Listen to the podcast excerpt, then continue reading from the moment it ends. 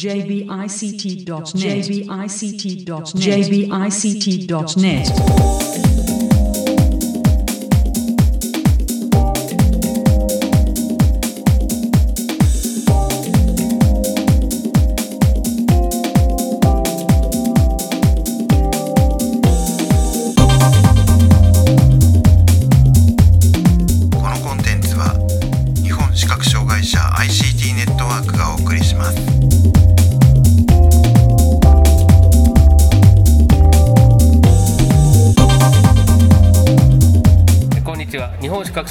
障害者 ICT ネットワークがお送りするポッドキャストサイトワールド2017特集です中根ですで今回一緒にお送りするのははい、辻です。高橋です。はいよろしくお願いします願いしまえ今回は KGS の坂本さんのえインタビューの模様をお送りしますでは早速お聞きくださいえサイトワールド 2017KGS さんのブースにお邪魔していますえ KGS の坂本さんにお話を伺いますよろしくお願いしす。よますろしくお願いします。よろしくお願いします。はい、えー、ではまず今回の出展内容を簡単にご紹介いただけますかはい、えー、そうですね。まあえっといくいくつかあって、まずは、えーブレールメモスマートの新しいファームウェアについてのお話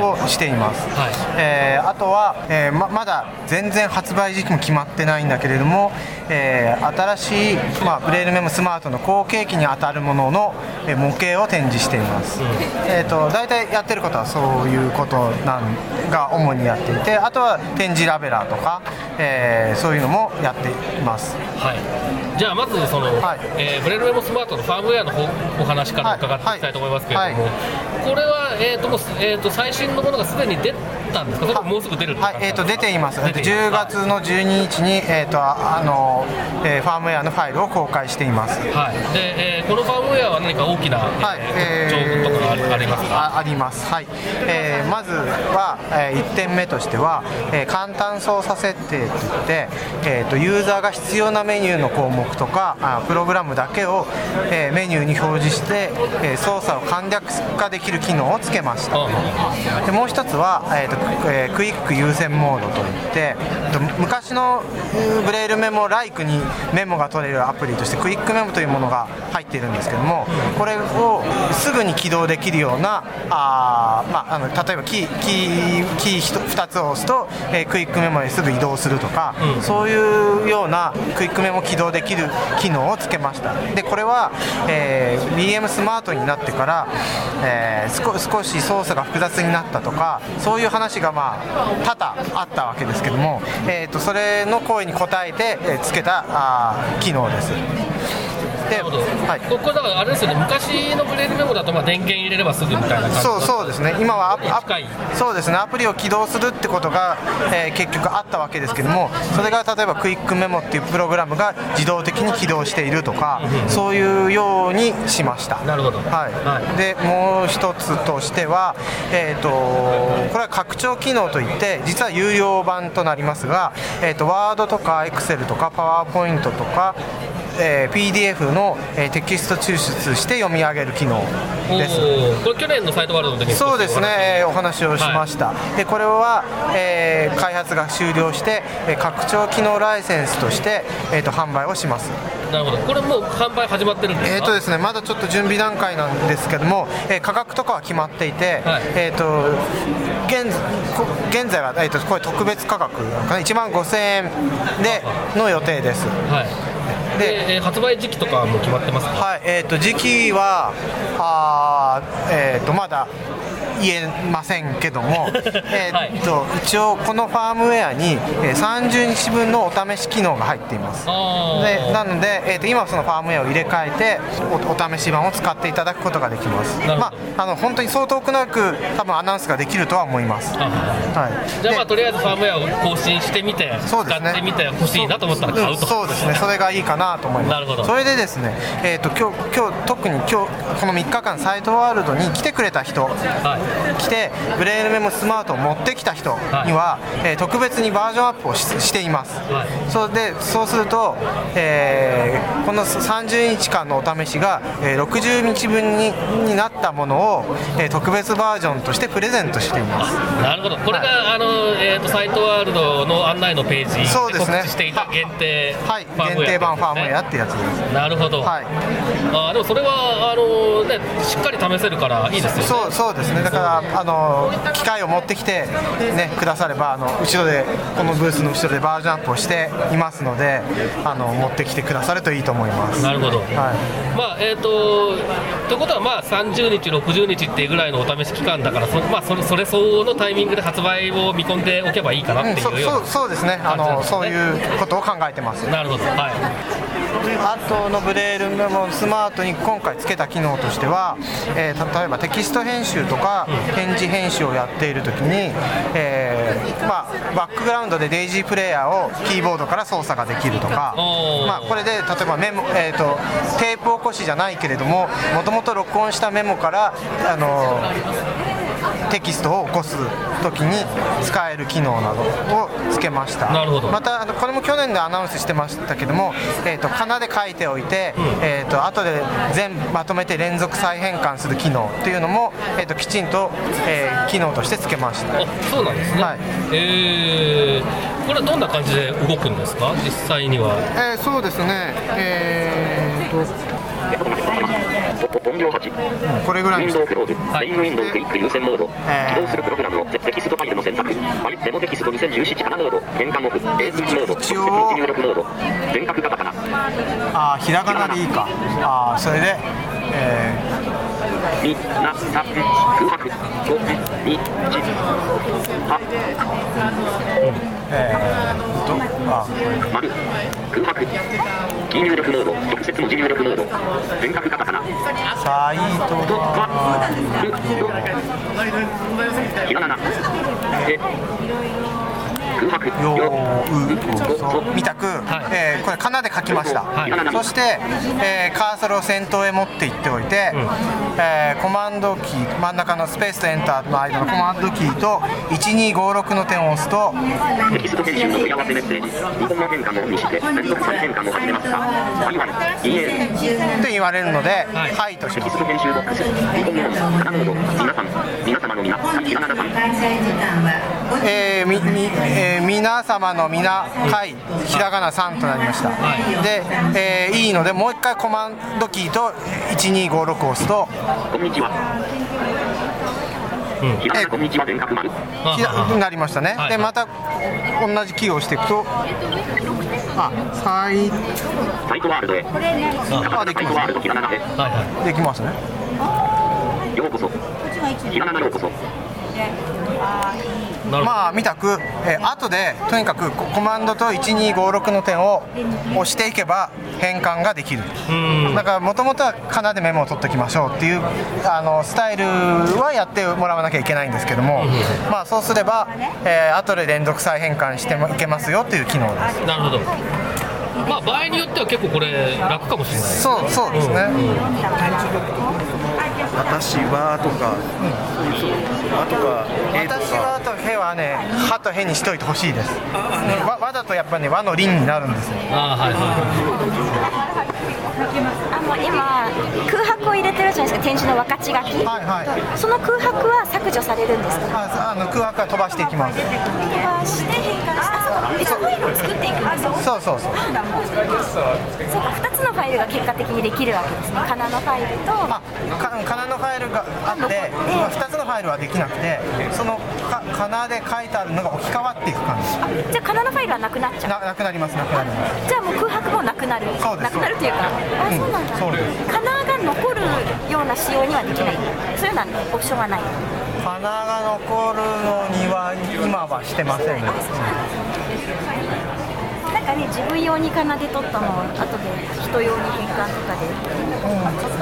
まあまあそうだったらコピーしておいた方がいいのかもしれない。もしかしたら。いまあそうですね、だからそういうことをみんながするんだったら残す仕様とかっていうそうですね。方向もありなのかもしれないですうん、そうですね、はい、なるほど、これはでも、まあ、あの使い方のスタイルによっては結構フィットする人もいるかもしれないですね。そうですね。うんメモとかはしっかり展示で取っといて、展示というか、かなで取っといて、後で。だから元々のファイルを展示で作っといてそれを、えー、とコントロあ、まあ、コント全て選択してコピーしてテキスト編集で貼り付ければ一応カナのファイルになるのであそのその状態でじゃんじゃん後で変換していく、手の問題ででうんまあ、あそうね。は歯のところが問題にはなるんですけども、ささっとメモを取って後でみんなに回覧したい。時に変換したいとかあるのですごい便利だと思う。仕事とかで使える人多いかもまあやっぱりメモ取るときは展示なりかななりで取るのが早いですからね。どう考えてもね。聞いてらんないもんそう聞いてらんないですよね。うん、うん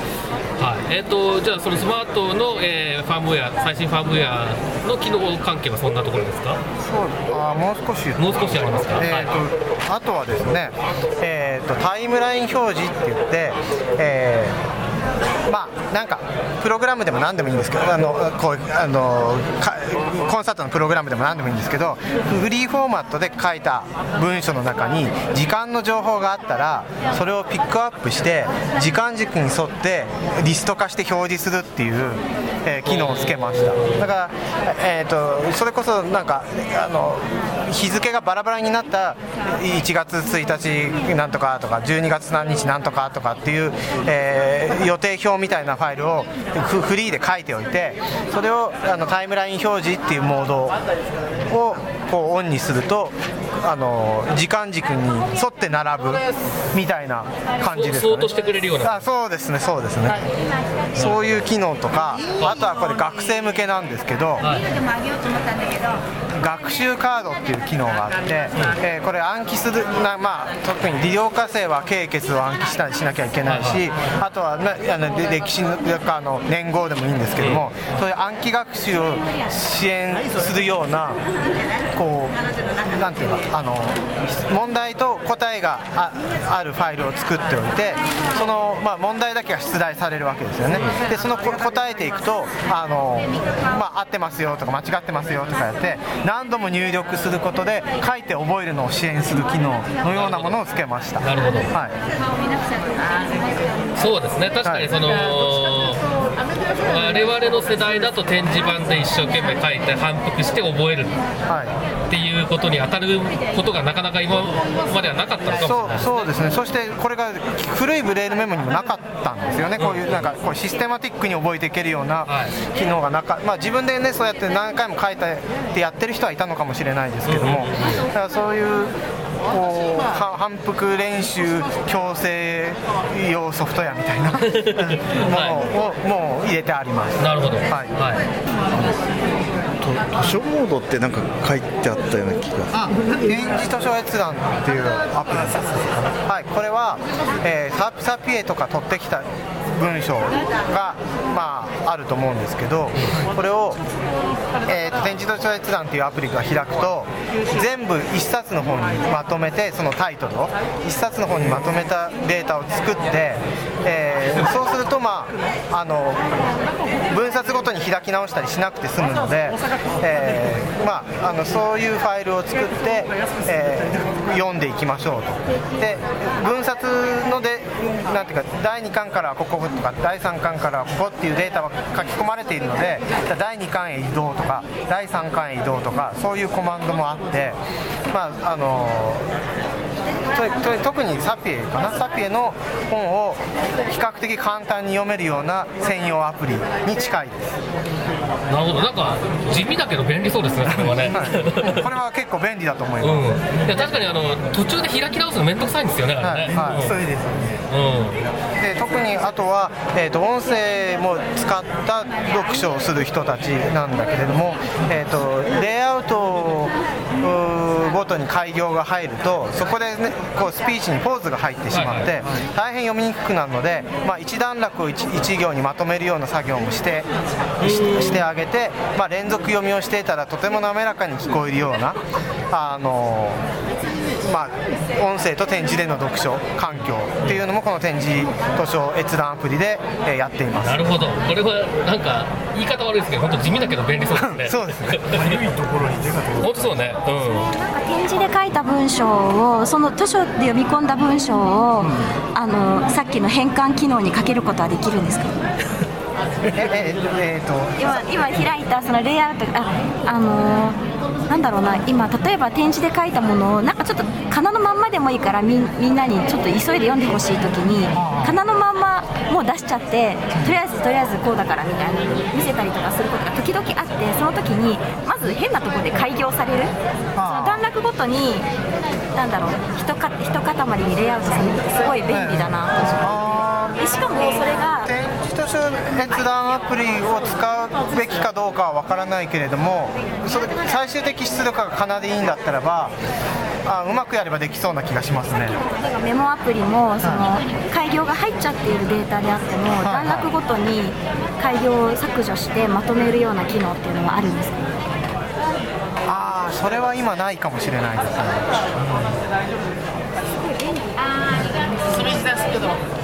点点字と墨字のレイアウトの差を超えるみたいな。まああの今ある機能でなんとかなるような気もするんですけども。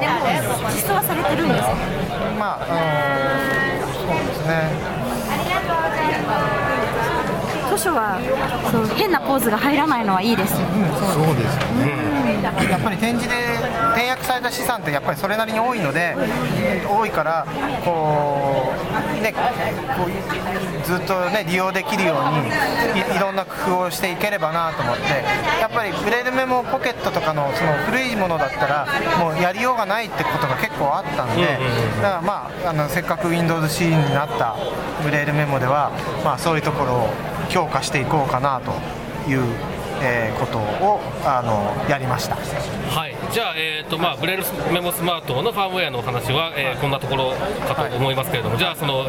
えーいつになるかはよくわからないが、はい。こんなものをっていう、えー検討されているっていうものについてちょっとお話をしていただけますか？はいえーですね、えー、と実は具体的な発売日とかも本当に、まあ、っていうか中もうまず中のソフトウェアが書き始めてもいないという、ものです。で、え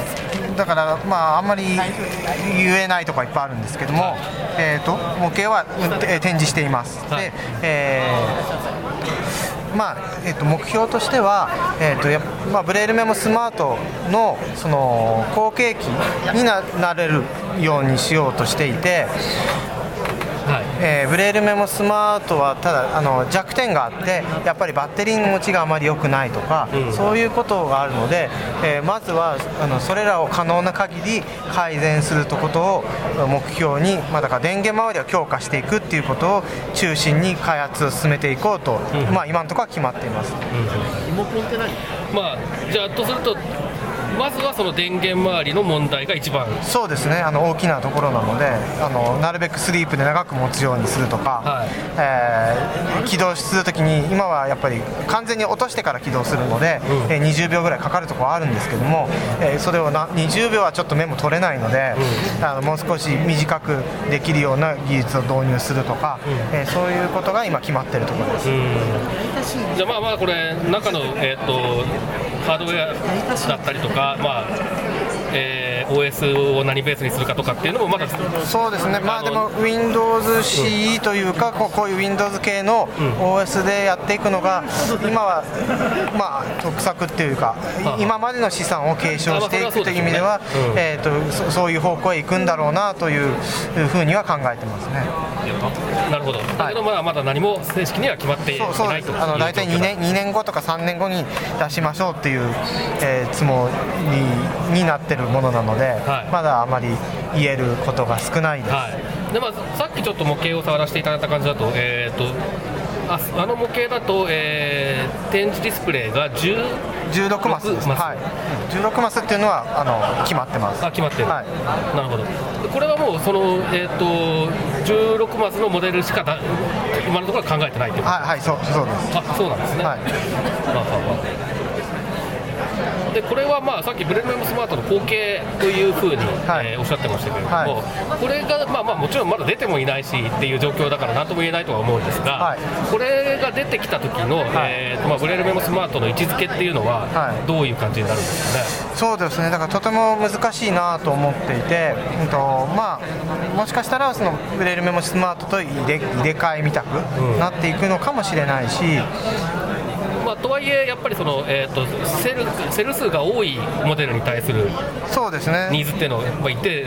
数あるでしょうから、というところがまあ若干気になるかなとは思ったんですけれども。そうですね、まあうん。ああとはその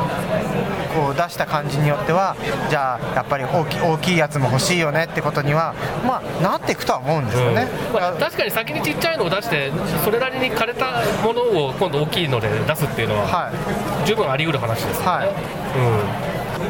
なるほど。じゃあまあこれは2、3年後はい。をめどにっていう、そうです。はい。あのこういうディスプレイのはい。セル,、セル数っていうか例えば今度発売予定の機種は16マスとかってなってますよね、そういうそのセルの数を決めるポイントとかってなんかこうあったりするんポイントですか、ポイント、うん、僕なんかは今16マスのディスプレイを2つほど使ってて、やっぱりもうちょっと多い方がいいな例えばもう20マスでも24マスでもいいからもうちょっと多い方がいいななんて思うことがあるんですけどなんかこうこういうポイントってあるんですか？そうですね、ポイント、うーん、まあ、あのーまあ、今まで出したのとは大幅に違わないようには、まあ、しているかなと思うんですよね、ブレイルメモもずっと16マスからで、海外はブレイルなんとかっていうのは20マスあったけども、ブレイルメモは16マスだったから、じゃあ次、ブレイルメモポケットってやつも16マスにしようねとか、あのいや、18マスじゃなきゃだめだっていう意見があるわけでもないので、まあ あのそういう、あんまりこう、細かいいろんな、ね、ことで決まってるわけではないとこはありますね。本さんは何マスぐらいがお好きですか？コンピューターで操作をするんだったらばやっぱり40マスはあった方がいいですよね、うんさんあのとは思いますね、まあ、あとはうんあの16マスとかでも、うんいいかなというか、まあ、あのか体はそうなってるのであのそんなに困ったことはないかなとは思いますけども、まあ、コンピューターを操作するっていう意味では40マスかなとは思いますね。編集とかするのもやっぱり1行が1行に入るっていうのは便利かな。32じゃダメで30 33、まあ、最低でも33とか34ででそう考えたら40マスっていうのはまあそう大きくなく、えーそう小さくもなくあいいのかもしれないなと。思って40マスにしてるところはあるのかもしれません、で大体世界のディスプレイ40マスが多いので、まあ、そうしちゃえっていうところもありますね、まあ、やっぱり書くのが中心なのか読むのが中心なのか編集が中心なのかで多分そこのところの好みとかはだいぶ変わってくるでしょうからね、いますね。もうなんかメモを取るだけっていう人だと意外とね別に16マスですらなくていいっていう人もいるかもしれないよくからなんか電話番号が一一発ぜ全部入ればいいよねっていう、それ海外の人かな言ってた話は聞いたことがあります。ね。ありますねそういう話は、うん。じゃあえー今回メインで展示されているものに関するお話を一応これで、えー伺ったと思いますけれども、えー、と何か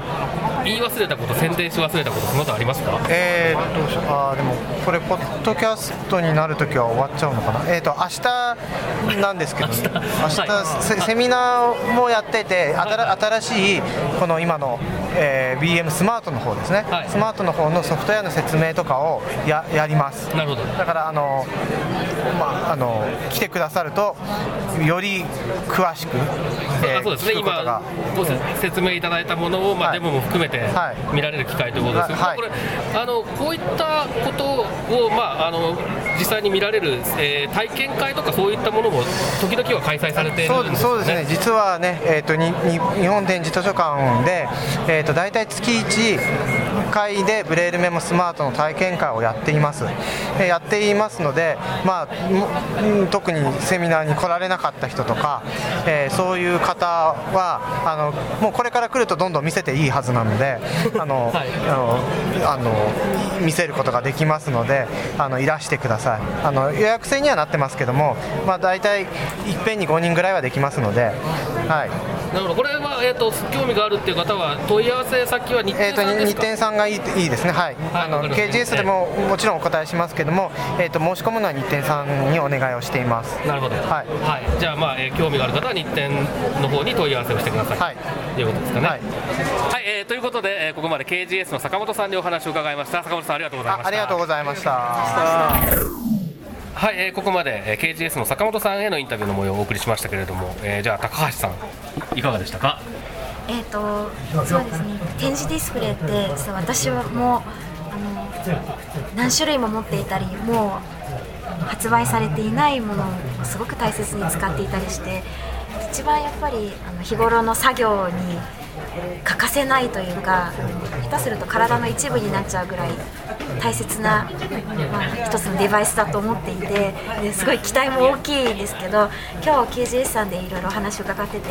とってもあの小さいんだけれどもこれまでちょっと痒くて困ったなって思ったところをちょこちょこっと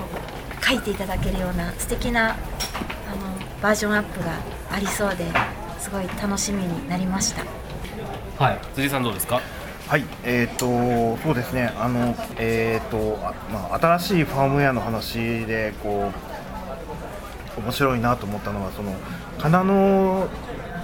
あのファイルから墨字の原稿を起こすことができる機能ってなんか去年もそういう話をちらっとされてたのがもうあのファームウェアに入ってきたんだなっていうのがすごくその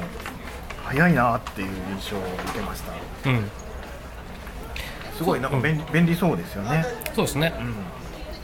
私は分かち書きがあるので IME の変換にも乗りやすいのかなって分節変換かな。うん。あの結構正確に変換できるんじゃないかなって思ったりもします、まあそうですね。昔ドスの時代にね、えー、とカンタスっていうやありましたね。つがあったりとかしましたけれどもね。あああいうのを覚えてる人からするとおおっていうね 感感じがなきにしもあるんですけれどもまあなんかあのーやってみる価値のある、あのー手法なんだろうなとは思いますよねそこはね。仕事で使えそうな気がします。使うね。場面が想像できちゃう感じがします、なんかやっぱりその今日話してて思ったのはその使うああいうデバイスを使うそのシーンっていうのがかなりいろいろあるんだと思うんですよね。メモをさささって取る人もでそれで自分で読んで終わりの人もいるし回覧しなきゃいけない人もいるしそういうようなことを考えるとその展示のデータを墨字に直すとかそういうことが比較的簡単にできるような工夫がいろいろされてるっていうのはその展示が表示できる展示で入力できるっていうこと以上のやっぱり重要な部分だったりするからそこのところをちゃんとソフトウェアでいろいろ実現しようとしてるっていうところは国内メーカーならではっていうところだなっていう感じはしますよね。あの PDF が読めるようになったりとかあとパワーポイントのドキュメントが読めるようになったりとかやっぱりこう仕事の場面でいろんな資料を配られたりするのをああこれちょっと持って帰ってからゆっくり後で読まなきゃいけないなとか思ってたのがその場で読める可能性が出てきてるっていうのはすごくありがたいなって思いますね。そうですね。やっぱりその展示ディスプレイは、まあ、僕の場合は結構もう展示で読み書きできればそれでよしみたいな割り切り方をして、えー、とサイズだったりとか、えー展示の点の感じだったりとかそういうことで基本的には選んでるんですけれどもハードウェア面でどっちかっていうと選んじゃってるんですけれどもそういうソフトウェア面でちゃんと使える機能が増えてくるっていうのはやっぱりちょっと羨ましいなとか思っちゃいますよね。うん。国内産ならではですよね。そうそうそうそう。ねでまあ、あとは、えー、と2年後か3年後かに出るかもしれないっていう、えーやつの模型がありましたけれどもね、これはちょっと、まあ、あのどうなるかまだわからない要素もいっぱいあるんだと思いますけれども、バッテリー問題なんかに取り組んでいきたいということだったということですので、まあ、これはこれでまたちょっと来年のね、サイトワールドでまた、えー続報が